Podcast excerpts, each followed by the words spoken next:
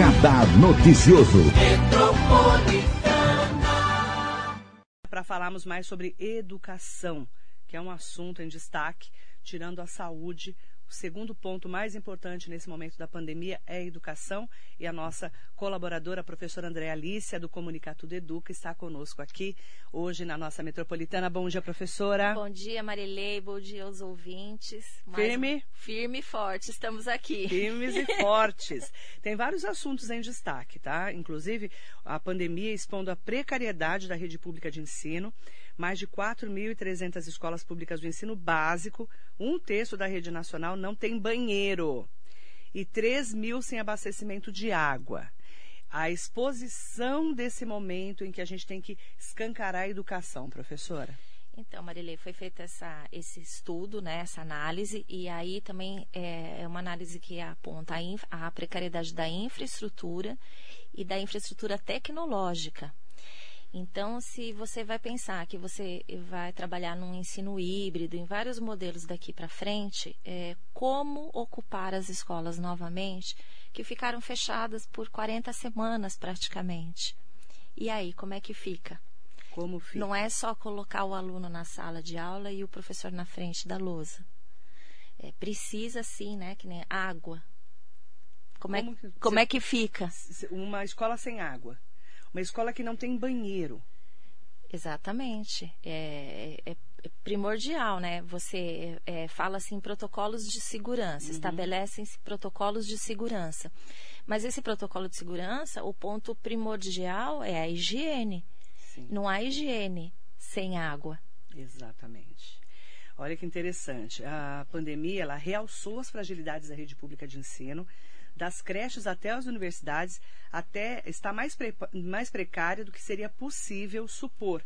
Segundo uma comissão da Câmara, dez deputados e técnicos na área passaram os últimos três meses avaliando o estado da infraestrutura física e tecnológica da rede pública de educação, os resultados das políticas de financiamento, as medidas de mitigação da evasão escolar e protocolos de prevenção recomendados.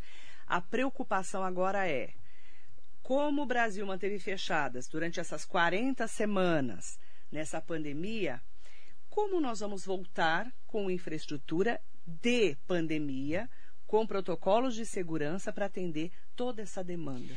Eu acho que eles tinham que ter é o passo, é um passo atrás. É primeiro a infraestrutura. Ah, mas e agora? Como é que vamos fazer? Estamos na, na hora, nos 45 do segundo é. tempo. Aí é o que eu sempre falo da história do planejamento e da gestão. E aí também não, não é, é, como é que fala, não é só o diretor da escola, é todo um sistema, porque é uma, é uma rede pública que está sob um governo e isso precisava ser visto antes, não agora que, olha, estamos né, com as taxas é, controlada, controlada não, mas estão caindo, né, os casos, é, a vacinação avançando. Então há proposta de liberação. O governador fez um decreto na semana passada, anunciou, uhum. falando do retorno às aulas e que algumas escolas podem é, escolher a sua capacidade de público. Mas diante de uma situação dessa, como fica?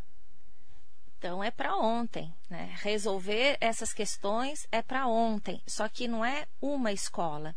E aí a gente pode fazer um paralelo na nossa casa, quando a gente tem um banheiro estragado, um vazamento, é uma dor de cabeça que não se resolve às vezes nem em uma semana.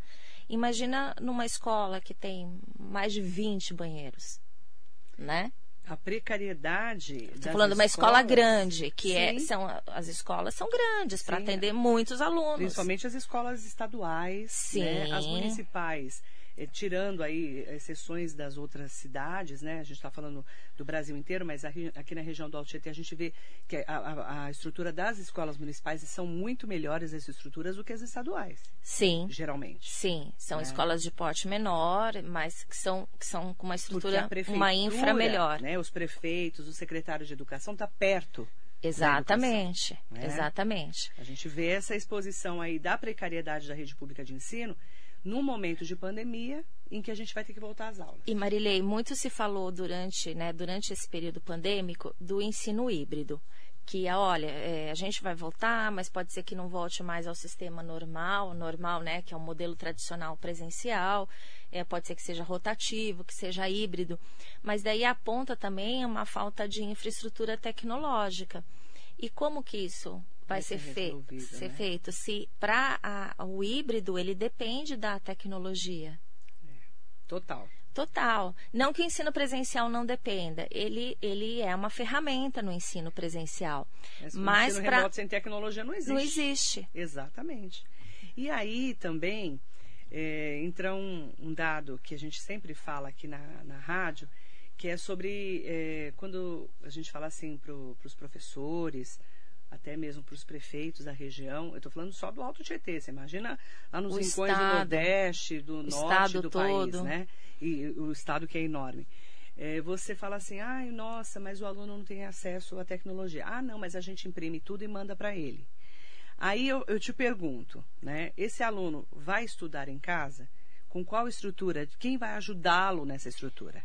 Então, mas isso já está comprovado que não está dando certo, né? Porque tem, um tem todo... estamos nisso. Então, mas tem toda uma pesquisa também anterior que nós já conversamos aqui Sim, sobre isso, sobre o déficit que, que tem isso. e como que isso é, vai refletir é, mais para frente, impactar mais para frente no período formativo dele, né, no, uhum. no percurso formativo. Então, é, fica muito complicado, porque a gente já sabe que o aluno sozinho, a grande maioria deles não tem é, condições é, de estudar sozinho, porque eu falo, o hábito de estudar sozinho é muito difícil, você de, é, depende de muita disciplina. E um jovem, um adolescente, uma criança não tem. Também tem aquela história que nós já abordamos: os pais precisam trabalhar, precisam retomar a vida, eles não podem ficar em casa auxiliando. E muitas vezes, por mais boa vontade que tenham, também não conseguem. Não, então, ah, eu, então essa solução, ah, eu imprimo o material e eu entrego, não, não, uma solução emergencial, ok, né? Mas uma solução é, para sempre não. ou para virar um modelo de operação não serve. Agora a gente está com esse, essa fase, né, em que as escolas estão de férias, né? Sim. E se preparando para um segundo semestre. Exatamente. A expectativa que você falou, professora André Alicia, é a gente ter um ensino híbrido.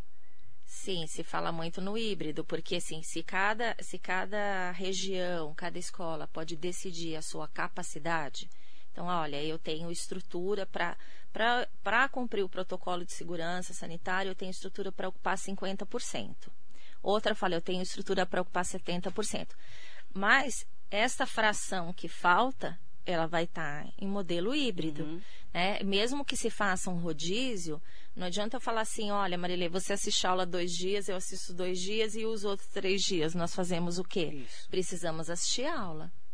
Como fica? Então, como fica? Então, precisa da infraestrutura, tanto física quanto da infraestrutura tecnológica. E volta a falar, precisa continuar acolhendo e apoiando o professor, porque quem faz essa roda girar continua sendo o professor, porque agora nós temos um outro problema, né? Nós temos um problema da infraestrutura e da tecnologia. Exatamente. Os professores, é, muitos já foram vacinados com a primeira dose, né? A gente Sim. tem aí, pelo menos aqui no estado de São Paulo, a grande maioria. Mas muitos também não, não receberam a segunda dose. Não. É, a gente tem conversado com alguns colegas, é, outras, outras escolas que a gente presta serviço, e algumas estão adotando a seguinte medida: é, se você está vacinado já com duas doses, então você volta. Aquele que não está ainda não volta. Uhum. Sabe? Eles não vão, é, não tem como você obrigar professor o professor a voltar totalmente, porque é um risco muito grande a ser seguido. Então, é, esta fala, esse decreto, ele é muito amplo na fala, porque quando fala assim, olha, é, cada um vai avaliar a capacidade é. de ocupação. E essa capacidade de ocupação, além de distanciamento físico, que fala da medida de um metro por aluno, da infraestrutura, dos protocolos de segurança, também tem que fazer, a, a fazer uma medida do, do corpo docente. quem é que realmente já pode voltar é. e quem é que não pode. Porque tem que pensar que tem muita gente que é, tem pessoas em casa que, que podem, a gente já falou isso, é, trazer a doença para dentro de casa, pessoas com comorbidade, filho com, com doenças crônicas, e aí fica muito complicado. Aí eu vou fazer um paralelo para entrar no assunto, o próximo assunto que a gente destacou para hoje, porque o anúncio foi ontem. Aqui em Mogi das Cruzes, que é uma cidade com educação, com IDEB, né, o índice da educação do ensino básico, né, alta, né, uma, uma rede forte de Mogi, e que, como todas as outras, está se reestruturando para voltar. Por que, que eu estou falando de Mogi? Porque aqui tem várias escolas em tempo integral. Sim. E a gente ainda está tentando entender, eu até entrevistei o prefeito Caio Cunha semana passada aqui na sexta-feira, como vai ser essa volta às aulas. Eles estão montando um cronograma todo, inclusive em relação às escolas em tempo integral. Né? Porque Sim. o aluno ficava o dia inteiro na escola. Cinco refeições por dia, aula no, no período no, normal, contraturno, com todas as atividades. Sim. Ok, certo? Mogi das Cruzes. Aí ontem, nós recebemos a informação, divulgamos hoje na abertura do programa. A professora André Alice agora vai comentar que a partir do ano que vem, de 2022, mais 28 escolas estaduais do Alto Tietê farão parte do programa de ensino integral. O anúncio da expansão do programa para 778 unidades de todo o estado foi feito na segunda-feira pelo governador João Dória e pelo secretário estadual da Educação, Rocieli Soares. Aí na reportagem enviada para a imprensa, né, diz que no total serão 1.855 escolas atendidas nesse modelo, né? Só no Alto Tietê nós vamos ter 28 escolas estaduais, ok? Muito, nossa, eu achei maravilhoso, maravilhoso. E aqui na região do Alto Tietê, né, nós recebemos a lista. Nós temos escolas é, de Itaquaquecetuba, de Mogi das Cruzes, de Suzano é, principalmente que vão ter essas escolas em período integral. Então, desde a Berta Correia Castro da Rocha, que é Poá, tá? Essa Berta é em Poá, Sim. que está escrito, é, a, a, a, diretoria regional é de Itaquá, mas é de Poá. Nós temos Poá. Nós temos Mogi das Cruzes. Nós temos uma escola de Salesópolis e também escola, várias escolas de Suzano e Ferraz de Vasconcelos, ok? Por exemplo, Mogi. Vou dar um exemplo de Mogi das Cruzes. A Bernardo Murphy Padre. Padre Bernardo Murphy vai ter. A Deodato Wertheimer vai ser também escola em tempo integral. A, o Chicão, Francisco Ferreira Lopes. Leonor de Oliveira Melo, que são escolas muito grandes e muito importantes para Mogi. Sim. Suzano, Suzano, tá? Eu estava olhando a lista. Antônio Brasílio Menezes da Fonseca, que é a professora Antônio Brasílio Menezes da Fonseca vai entrar. Anis Fadu, doutora Anis Fadu vai entrar também, tempo integral. A Leda Fernandes Lopes, a professora Leda Fernandes Lopes também em Suzano. Estou dando alguns exemplos. Aí, nossa, eu, eu fiquei super animada, né? Quando você ouve uma notícia dessa para a região do Alto Tietê.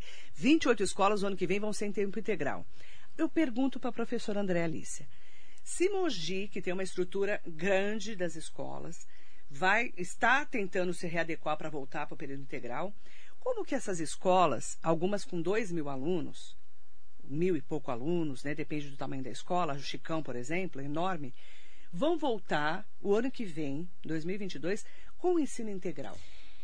Então, Marilê, vamos fazer assim é, duas análises. Vamos lá. Vamos lá. Vamos Do lá. lado é, professora. Professora. Maravilhoso. Que lindo. Maravilhoso. No papel é lindo, né? Porque assim, pensa, é como modelo de educação, o aluno vai ficar em período integral, você vai conseguir trabalhar outras habilidades que você não consegue numa escola que cumpre o, o, o currículo tradicional. Tradicional que eu falo assim, você tem um conteúdo a cumprir quando o professor entra em sala de aula, naquela disciplina, e muitas vezes ele quer fazer alguma atividade diferente, mas ele não tem lastro para isso, porque o tempo ali, ele tem tempo, ele tem dias contados, está tudo certinho, ele tem que cumprir aquele calendário ali. É, então, quando você vê isso, você fala assim, nossa, que legal, né? Poxa, é, o aluno vai ficar lá dentro, ele não vai ficar na rua, ele tá para os pais é um, é um alívio, o alívio que fala assim, poxa, estou trabalhando, meu filho está lá na escola, é, não está dentro de casa, não está na rua é, ele está sendo acompanhado, ele vai ter atividades é, de esportiva, atividades de reforço, vai trabalhar conceitos de liderança, competen Cultural. culturais, competências socioemocionais, perfeito.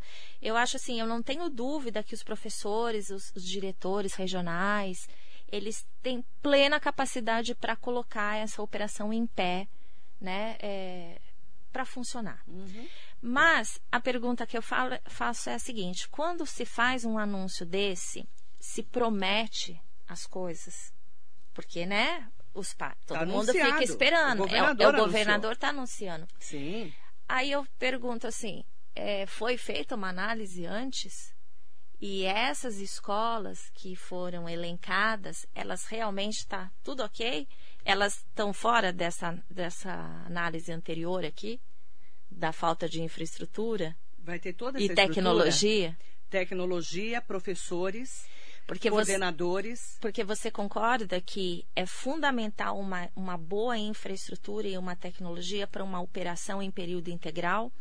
É, a gente vê modelos em outros países de escolas que operam assim e que têm ganhos, sim, significativos no processo formativo do aluno, mas tem quadras, né, tem esportes diversos que são desenvolvidos, tem espaço para música, para teatro, tem bons laboratórios, tem Wi-Fi.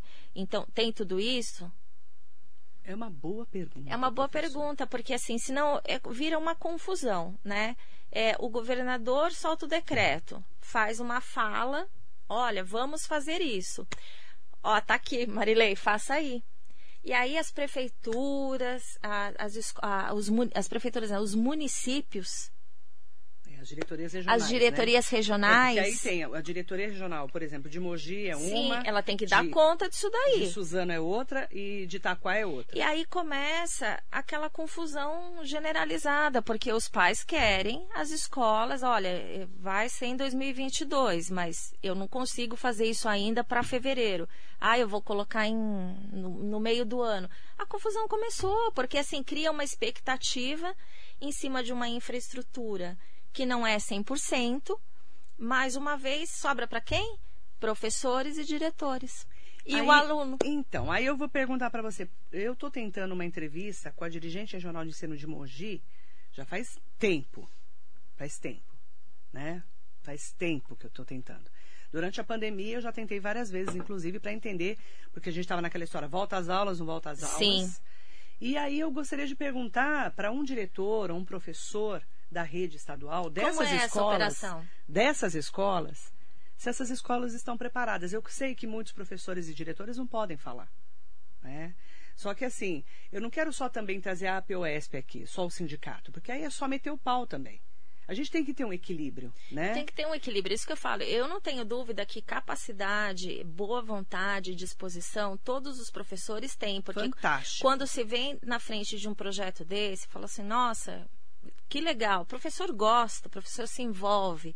Né? Já foi, isso ficou muito evidenciado na pandemia, o papel do professor, a importância. Porque fizeram é, de tudo, mas não largar, né? Em nenhum Exatamente. momento abandonaram o barco. Exatamente. Então, eu acho isso muito importante. É um ganho? É, mas precisa de infraestrutura, gente, porque senão, mais uma vez, é chover, enxugar gelo. É, e você anuncia uma coisa que não vai ser na prática funcionante. Não vai ser funcional na prática, né? E aí, nessa reportagem que enviaram para a gente do governo do estado de São Paulo, diz assim: os investimentos na jornada integral refletem em melhores notas no Índice de Desenvolvimento da Educação Básica, o IDEB, isso a gente já Concordo sabe, com tudo. já no primeiro ano de implantação do programa. A gente já sabe disso. A criança ou adolescente que fica o dia inteiro na escola com Acompanhamento. acompanhamento, aulas e estrutura de contraturno. Porque não fica solto. São estruturas programadas para isso. São atividades claro todas que vai planejadas. melhorar a vida dele. E Porque aí vai ser uma ele escola envolvente. Sim, ele começa a integrar o conhecimento e entender que o conhecimento não é estanque. A matemática tem É. relação com a música. É, vira o lúdico com o emocional, Né? com a estrutura da, da a disciplina. química tem a ver com, com a alimentação.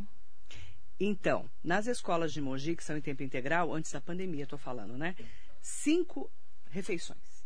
Você chega na escola, você toma o café da manhã, aí você tem um lanchinho, almoça, lanche da tarde e janta para ir para casa. Então, Eu tô não falando é antes da ótimo pandemia, tá, pais? gente? Não é ótimo para os pais, em termos de Fantástico. preocupação? Sem falar que tem um monte de criança que vai para escola só para comer. Sim, Isso é fantástico, sim.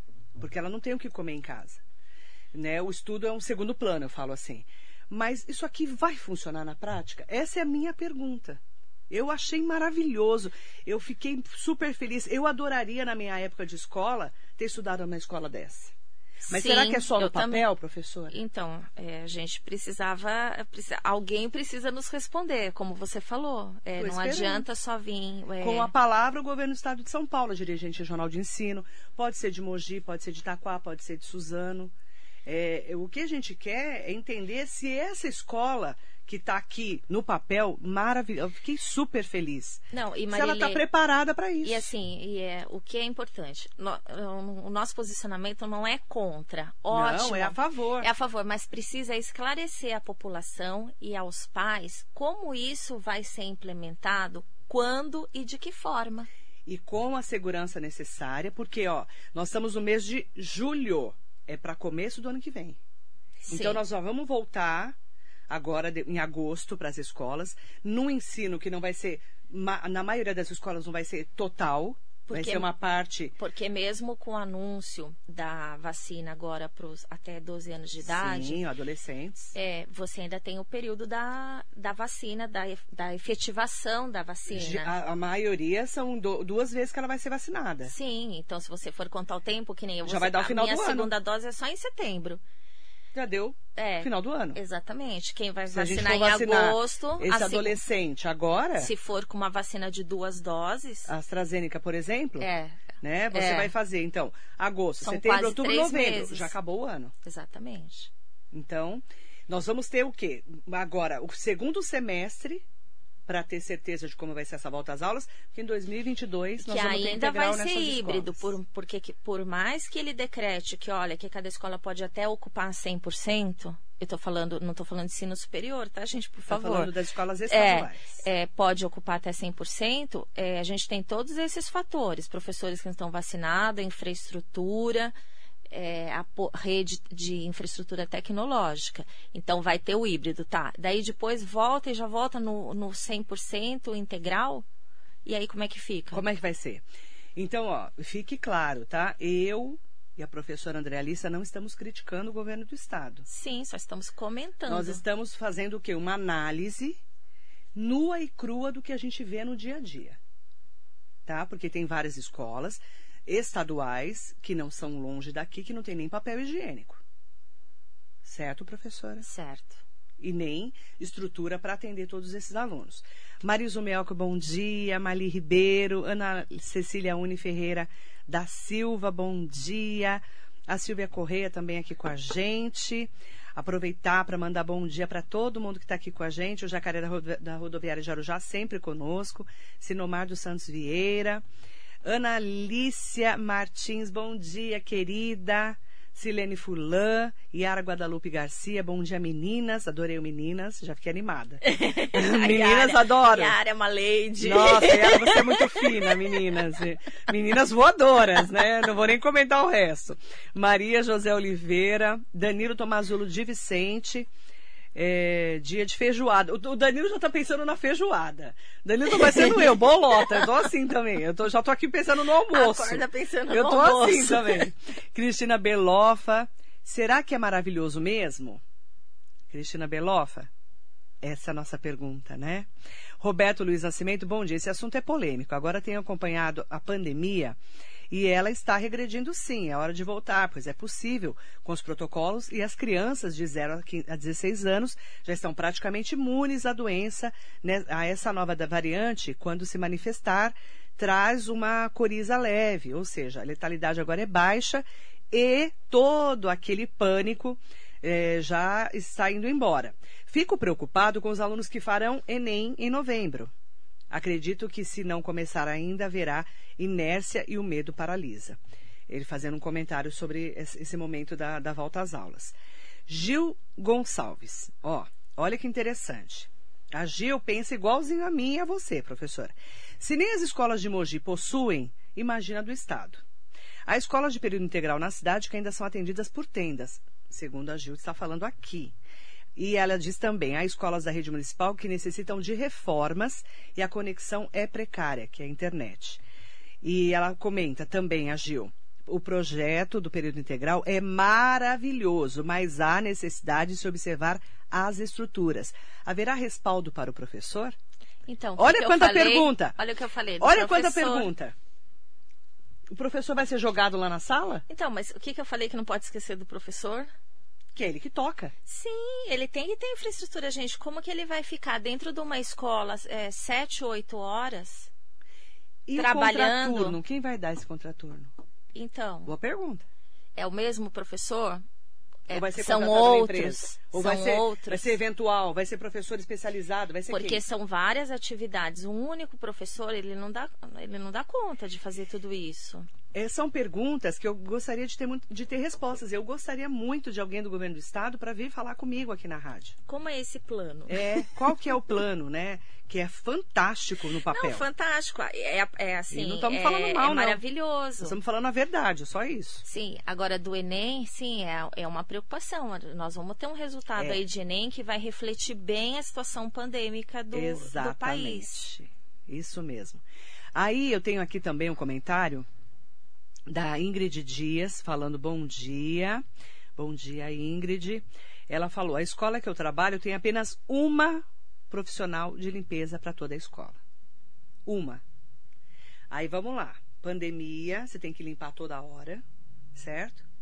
E como que essa pessoa vai dar conta de um dia inteiro de atividades? Então, recursos humanos, né? Então, a gente vai aí elencando infraestrutura mesmo, é, infraestrutura tecnológica, recursos humanos, É capacitação para professor. Olha, gente, é, é complexo. É. Não é fácil porque nós estamos lidando com pessoas com processos formativos e precisa ter muito cuidado porque são, são adolescentes. É, se você pensar daqui é, 10 anos, são eles que vão estar na, na ponta da carreira profissional, no topo das profissões, comandando aí e exercendo, fazendo o país rodar. Exatamente. O que eu estou dizendo é que eu gostaria muito de ouvir a palavra do governo do estado de São Paulo, né? Para a gente entender como vai ser esse trabalho de estrutura dessas escolas em tempo integral. Aliás, as escolas que vão voltar agora no segundo semestre e que não têm a infraestrutura que a gente precisa. Sim, e eu te falo, né, Marilê, é, quando toda essa pandemia é, acabar, é, seria muito bom aquelas mesas redondas que você É. promove, Tem enfiar um monte de gente aqui no estúdio, né? é, para a gente poder Meteu o pau. conversar, Meteu o pau. Conversar. É tá, gente? É só conversar, debater. Debater é sobre meter o assunto, É debater. as várias é opiniões. É, Que porque é muito importante toda unanimidade é burra. A É. gente tem que abrir para todo mundo debater. É. Só que agora eu não estou podendo fazer esse tipo de debate. Então, a gente acaba aí fazendo esse questionamento e convidando o governo do Estado para poder eh, dizer para a gente como vai ser essa volta às aulas agora no segundo semestre e também o ano que vem com essas escolas em período integral. Lição de casa. Sim, Vamos acompanhar. vamos, eu aguardo. Obrigada, professora. Obrigada, Marilei, mais uma vez estarmos aqui para a gente poder contribuir e falar sobre educação. e colocar o dedo na ferida que muitas vezes a gente precisa também, faz parte da comunicação, colocar esses questionamentos para quem faz análise do dia a dia, principalmente da educação nesse momento de pandemia, e que precisamos discutir os assuntos sim. A Ingrid Dias falou exatamente o que eu já tinha falado. A escola integral do Estado é bonito no papel, porém a realidade é outra. O pai gosta porque vira creche. O que vocês acham colocar professores para dar aula de tecnologia que sequer sabem ligar um computador? As eletivas são vagas e não têm fun- fundamento. É só encher linguiça. Desculpe minha opinião de mãe funcionária, funcionária também. Com a escola integral, ela diz, é, com a escola integral, o governo do estado irá desempregar muitos professores, segundo ela está analisando. Com a palavra, o governo do estado de São Paulo. Um bom projeto. Bom projeto, mas queremos saber como vai ser feito. Obrigada, Marilei. Obrigada, viu? Professora André Alice, entra lá no nosso canal do Comunica Tudo Educa do YouTube para você acompanhar as entrevistas também, que toda semana tem entrevista nova. Muito bom dia para você.